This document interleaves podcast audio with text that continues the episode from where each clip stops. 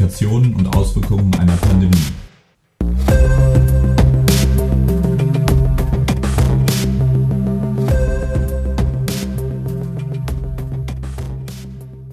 Herzlich willkommen bei unserem Podcast Corona, Facetten, Implikationen, Auswirkungen.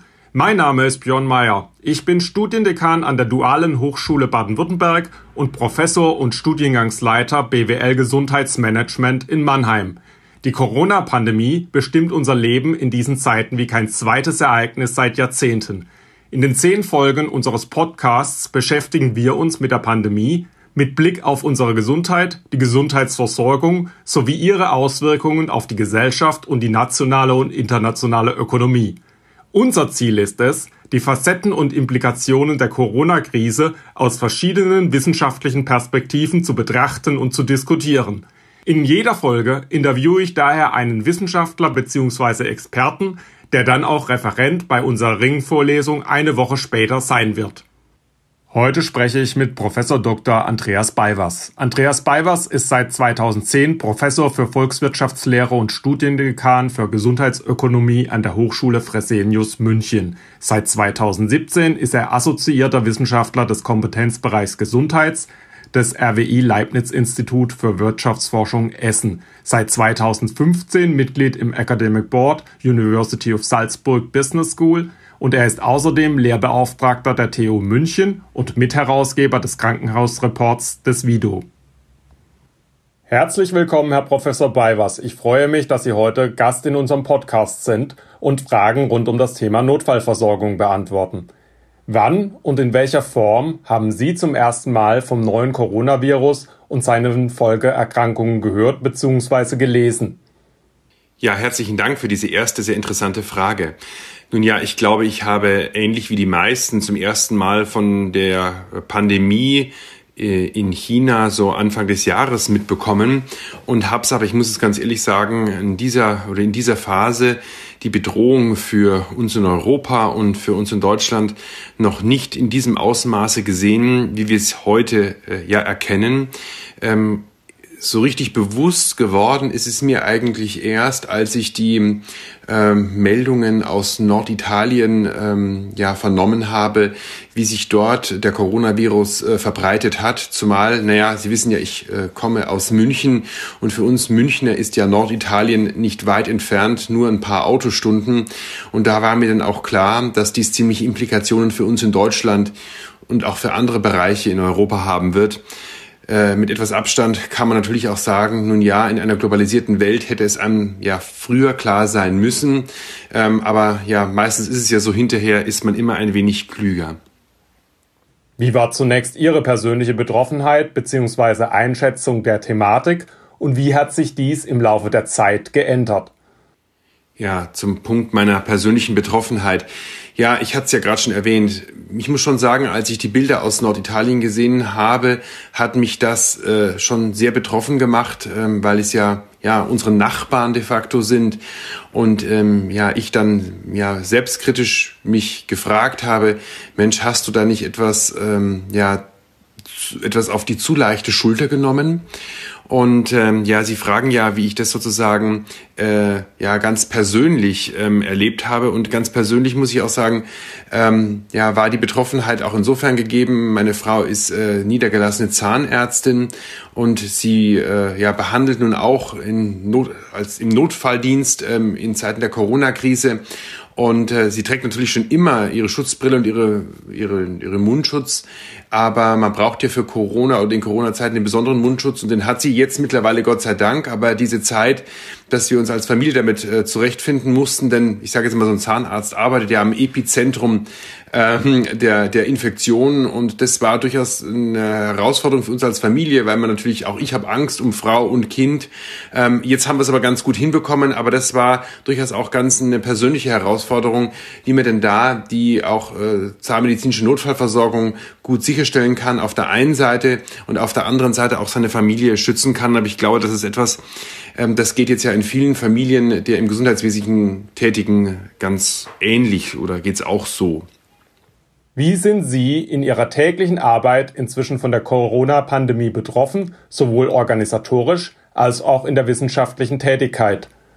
Ja, mein täglicher Arbeitsalltag ist natürlich schon massiv insofern von, von Corona betroffen, da ja zum einen wie alle anderen die Schulen geschlossen haben und wir Homeschooling machen müssen, aber das ist es gar nicht, sondern auch meine Hochschule hat ja äh, nun seit einiger Zeit schon den analogen Hochschulbetrieb eingestellt. Wir haben sozusagen unseren ganzen Lehrbetrieb ähm, in die digitale Welt verlagert. Ähm, das hatten wir, ich muss dazu sagen, natürlich auch vorher schon gemacht. Auch vorher hatten wir natürlich digitale Lernangebote, aber jetzt natürlich in einem viel größeren Ausmaß. Das stellt mich auch vor enorme Herausforderungen, die ich aber, so muss ich sagen, ich, auch wenn ich so meine Kolleginnen und Kollegen betrachte, wir eigentlich ziemlich gut meistern. Aber sicherlich gibt es viele Fragen, auch prüfungsrechtliche Fragen, wie geht man damit um? Oder ich lehre zum Beispiel auch an der Technischen Universität in München, wo wir ja Vorlesungen mit 600 Leuten haben. Wie organisiert man denn das gut? Ähm, äh, da ist es dann gar nicht so einfach, mit Skype-Sprechstunden und Fragen äh, darauf einzugehen. Das heißt also, es verändert sich schon auch einiges, ähm, aber es funktioniert wesentlich besser, als ich das dachte. Obgleich, ich möchte nicht verhehlen, ich mich dann schon freue, wenn ich meine Studierenden dann wieder live ähm, sehe, denn das hat dann nochmal eine zusätzlich andere Qualität. Nein, ja, und ähm, der zweite Punkt, den Sie ansprechen, meine wissenschaftliche Tätigkeit, die Forschung. Äh, natürlich für mich als Volkswirt und Gesundheitsökonom ist das natürlich eine unglaublich spannende Zeit, ähm, die uns ja dazu zwingt, sozusagen zu schreiben, zu forschen ähm, oder den Forschergeist, ähm, äh, das Forscherherz, ähm, ich will nicht sagen höher schlägen lässt, aber sozusagen motiviert, hier etwas zu tun. Auch ich bin gerade ziemlich dabei, ähm, Aufsätze, Artikel zu schreiben. Allerdings finde ich schon sehr interessant, wie viele, ähm, ja, sag ich mal, Analysen Analysen, Prognosen nun auf einer zum Teil ja nicht so validen Datenbasis gemacht und gegeben werden. Das ist jetzt gar keine Kritik, denn ähm, die Datenbasis ist so, wie sie ist. Sie kann wahrscheinlich auch gar nicht so viel besser sein. Aber ich hätte nicht gedacht, dass man ähm, ja in Zeiten einer Pandemie so schnell sozusagen auf die eine oder andere Datenqualität nicht mehr so genau hinguckt und dann versucht, sehr pragmatisch ähm, ja, Aussagen zu treffen, die dann doch weitreichende Implikationen haben. Nun ja, also wir werden sehen, wie sich da der Wissenschaftsbetrieb weiter verändern wird. Welche Herausforderungen sehen Sie aktuell bei der Notfallversorgung in der Bundesrepublik Deutschland? Die Herausforderungen im Bereich der Notfallversorgung waren vor Corona, sind in Corona Zeiten und werden auch nach Corona-Zeiten besondere sein. Ich sage dir immer, dass die Organisation und die ähm, Funktionsfähigkeit der Notfallversorgung die Grundvoraussetzungen sind, um über alle anderen äh, Strukturanpassungen im Gesundheitswesen überhaupt erst nachzudenken. Ähm, momentan sind natürlich äh, insbesondere die stationäre Notfallversorgung, aber auch die ambulante Notfallversorgung besonders gefragt, vor allem in der Frage ähm, der der, der, der Versorgung von Menschen mit ähm, zum einen mit erkrankten Corona-Patientinnen und Patienten, aber auch sozusagen der Diagnostik ähm, äh, von Patientinnen und Patienten, die Symptome zeigen. Und glaube ich, hier ist es eben ganz wichtig, wie das, was wir eben auch schon vor der Krise sagten, dass wir Patienten steuern und lenken, dass wir versuchen, dass die Patientinnen und Patienten in die richtige Versorgung kommen, dass wir die Kapazitäten gerade im stationären Setting für die Menschen frei halten, die sie nun auch wirklich brauchen ähm, und dass wir alle anderen sozusagen in andere Versorgungswege lenken und steuern. Ähm, das hatten wir ja und habe auch ich, da habe ich auch sehr viel dazu geforscht. Schon davor hatten wir schon äh, vorab im Rahmen der Notfallversorgungsgesetzgebung diskutiert mit gemeinsamen Tresen, Triagierung am gemeinsamen Tresen, Aufgabe des KV-Bereitschaftsdienstes. Und jetzt zeigt sich in dieser Pandemie umso mehr, wie wichtig das ist, auch Patientinnen und Patienten in die richtige Versorgung zu steuern, damit wir die Kapazitäten, die wir haben und ja so dringend brauchen, auch denjenigen zur Verfügung stellen können, die sie dringend benötigen. Im Übrigen, in diesem Punkt möchte ich auch auf einen, auf einen Aspekt äh, eingehen, den ich auch schon, sag ich mal, vor ein, zwei Jahren diskutiert habe und auch vom halben Jahr noch mal einen Artikel geschrieben habe, wo ich sagte, wir müssen viel mehr darauf Rücksicht nehmen, dass eben gerade auch die Notfallversorgung einen wichtigen Teil der Vorhaltung hat, ist ja ähm, auch äh, Teil des Katastrophenschutzes und Vorhaltung ähm, muss eben auch finanziert werden. Und das Hauptproblem, über das wir ja schon länger gesprochen haben, dass die Finanzierung vor allem per Case, also über DRGs und über Fälle funktioniert und ähm, ja, es äh, umso wichtiger mal wäre, darüber nachzudenken, inwiefern wir auch nicht mal Vorhalteleistungen auch im Bereich der Notfallmedizin eben anders finanzieren müssen, damit man eben auch für diesen Fall gewappnet und geschützt ist. Wie sind wir auf das Thema Triagierung vorbereitet? Wie reagiert die Bevölkerung auf diese Veränderungen in der Gesundheitsversorgung? Das Thema der Triagierung war vor Corona und ist auch in der aktuellen Situation, gerade im Kontext der Notfallversorgung, natürlich ein Riesenthema. Ähm, eigentlich ist es ja der Kern ökonomischen Denkens, denn es gibt zwei Möglichkeiten, äh, mit Knappheit umzugehen.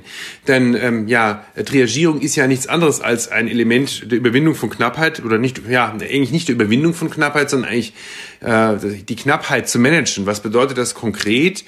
Ähm, äh, wenn eben äh, Knappheit vorhanden ist, können nicht alle behandelt werden, beziehungsweise kann nicht all das gemacht werden, was man sich wünscht. Also muss man überlegen, ähm, wie organisiert man jetzt diese Knappheit. Die eine Möglichkeit ist die Rationierung nach dem Prinzip First Come, First Serve, Verteilung des Mangels nach dem Zufallsprinzip. Das ist aber eine nicht wirklich ökonomische Art, äh, die Knappheit zu verwalten. Priorisierung stellt ja eine Rangordnung sicher. Wer darf denn als erstes, für wen ist es denn als wichtigstes? Ähm, und das ist nichts anderes, als die Triagierung festzulegen, wer darf denn als erstes nun oder wer muss als erstes dringlich äh, stationär behandelt werden beispielsweise und ähm, demzufolge ist Triagierung eine klassische, effiziente Form, Knappheit zu verwalten. Ähm, ist natürlich aber auch nicht schön. Ähm, wir wollen natürlich eigentlich keine Knappheit, aber es ist der Weg, der derzeit geboten ist. Wir kennen das ja schon auch aus einer Zeit vor Corona, wo wir uns über Manchester Triage-Systeme unterhalten haben. Die Triagierung kommt ja eigentlich aus den Lazaretten in den Weltkriegen, wo man eben auch festlegen musste, wen können wir und müssen wir als erstes behandeln. Aber wir haben die zwei Ziele. Zum einen jetzt mit Triagierung erstmal loszugehen, um zu gucken, dass diejenigen, die es am dringendsten benötigen, die Leistungen auch die Leistungen bekommen. Aber parallel dazu müssen wir natürlich auch arbeiten, so viel wie möglich Kapazitäten zur Verfügung zu stellen, damit wir so wenig wie möglich priorisieren müssen und möglichst allen eine gute Versorgung geben zu können. Was könnten die langfristigen Konsequenzen, Auswirkungen dieser Krise sein? Ja, die langfristigen Konsequenzen dieser Krise sind natürlich heute nicht äh, ganz abzusehen, zumal es eben auch davon abhängt, wie schnell wir sie jetzt in Deutschland, aber auch in Europa ähm, in den Griff bekommen. Das muss man auch ganz klar sagen. Denn es ist ja nicht nur ein deutsches Problem, denn ähm, natürlich für uns in Deutschland klar, für uns um unsere Gesundheit geht's hier, um unsere äh, Mitbürgerinnen und Mitbürger. Aber äh, es ist ja auch so, dass Deutschland vor allem deswegen äh, so ein vermögendes Land ist, weil es seine Waren, Güter und Dienstleistungen in den Rest der Welt verkauft. Und wir müssen natürlich auch gucken, dass die Absatzmärkte und unsere Absatzmärkte eben auch nicht allzu lange von dieser Pandemie getroffen sind, denn das hätte dann auch wieder Rückwirkungen auf unsere Volkswirtschaft. Das heißt, es ist nicht ganz einfach zu prognostizieren, weil wir nicht genau wissen, wie, weit, wie es jetzt weiter verläuft. Und man muss auch dazu sagen, die Probleme vor Corona, die wir diskutiert haben im Gesundheitswesen, nämlich demografischer Wandel, Fachkräftemangel, vielleicht eine Unterfinanzierung im Gesundheitsfonds sind und werden sicherlich auch nach Corona da sein und sie sind vielleicht sogar noch schlimmer, je nachdem, wie stark der Wirtschaftseinbruch ähm, nun ist. Ähm, und wir hoffen ja immer noch, dass wir dann im nächsten Jahr massive Nachholeffekte haben. Aber nichtsdestotrotz, einfacher wird die Situation nach Corona nicht. Aber ich glaube trotzdem, fürs Gesundheitswesen zeigt sich jetzt eins, und ich glaube, das ist eine gesellschaftliche Bedeutung, die sich jetzt zeigt, ist, das Gesundheitswesen ist kein Selbstzweck, es dient höheren Zielen und die Menschen, die darin aktiv sind, leisten eine ja, systemkritische, hochwichtige Arbeit. Und ich glaube, die gesellschaftliche Anerkennung dadurch wird steigen und vielleicht damit auch die gesellschaftliche Bereitschaft, selbst in knapper, in Zeiten knapperer Ressourcen dennoch einen maßgeblichen Anteil ähm, des, äh, der Wertschöpfung, sprich des Bruttoinlandsproduktes, auch für Gesundheit ähm, auszugeben und ähm, sozusagen hier ist nicht zu einer Unterfinanzierung kommen zu lassen. Das heißt also, die Awareness der Bevölkerung über oder für die Bedeutung des Gesundheitswesens, glaube ich, wird dadurch steigen und das ist zumindest ein kleiner positiver Nebeneffekt, den wir durch diese furchtbare Pandemie jetzt erkennen können. Was bedeutet die Pandemie für die Digitalisierung in Ihrem Bereich, sowohl in der Lehre als auch in der Forschung? Nun ja, ähm, diese Pandemie führt natürlich in einem Punkt ähm, dazu, dass wir jetzt von heute auf morgen äh, plötzlich digital werden. Ähm, wir in der Hochschule, aber auch im Gesundheitswesen jetzt plötzlich auf einmal digitale Lösungen ähm, ja Einzug finden, was bis vor, sag ich mal, drei Monaten gar nicht denkbar war. Wir diskutieren jetzt schon zwar seit Jahren über Industrie 4.0 und ähm, wie Digital Health funktionieren kann und warum und weshalb das Gesundheitswesen hier hinterherhinkt und warum auch Deutschland als Gesamtes hinterherhinkt. Ähm, und jetzt sozusagen sind wir einfach gezwungen, das zu tun. Und jetzt auf einmal erkennen wir, es geht viel mehr, als wir dachten. Von dem her kann durchaus diese Pandemie zumindest im Punkt der Digitalisierung einen positiven Anschubeffekt geben und wird auch in einer Zeit nach Corona zeigen, dass wir eben viel mehr mit digitalen Lösungen machen können und kann uns. Und wir haben ja alle so das Gefühl, dass wir da eher so auch im internationalen Vergleich eher hinterherhinken, nun uns den Schub geben, der für uns alle äh, so wichtig war und ähm, kann vielleicht dann dazu beitragen, dass wir auch äh, in diesem Bereich wieder sozusagen den Anschluss an die Spitze bekommen und in einer hoffentlich ja, bald existierenden und überwundenen äh, Zeit nach der Corona-Pandemie wieder sozusagen positiv äh, und äh, positiv in eine prosperierende Zukunft schauen können. Dankeschön, Herr Professor Beivers, für die Beantwortung unserer Fragen. Ganz herzlichen Dank für das Gespräch. Der Podcast wird präsentiert vom Methoch 2 Verlag. Gemeinsam mit dem Verlag habe ich eine zehnteilige digitale Ringvorlesung Hashtag Corona initiiert. Alle Interviewpartner unseres Podcasts sind als Referenten dabei und werden dort sehr viel ausführlicher auf das jeweilige Thema eingehen. Auch Sie sind herzlich eingeladen, an den digitalen Vorlesungen teilzunehmen und mit den Experten im Anschluss an das Eingangsstatement zu diskutieren. Wie das geht, erfahren Sie unter www.methoch2-online-akademie.de www.methoch2-online-akademie.de Die digitale Live-Vorlesung mit Professor Dr. Andreas Beivers zum Thema Priorisierung in Zeiten von Corona eine gesundheitsökonomische Einschätzung findet am 22. April von 15.30 Uhr bis 16.30 Uhr statt. Im Nachgang steht die Veranstaltung on demand für Sie zur Verfügung.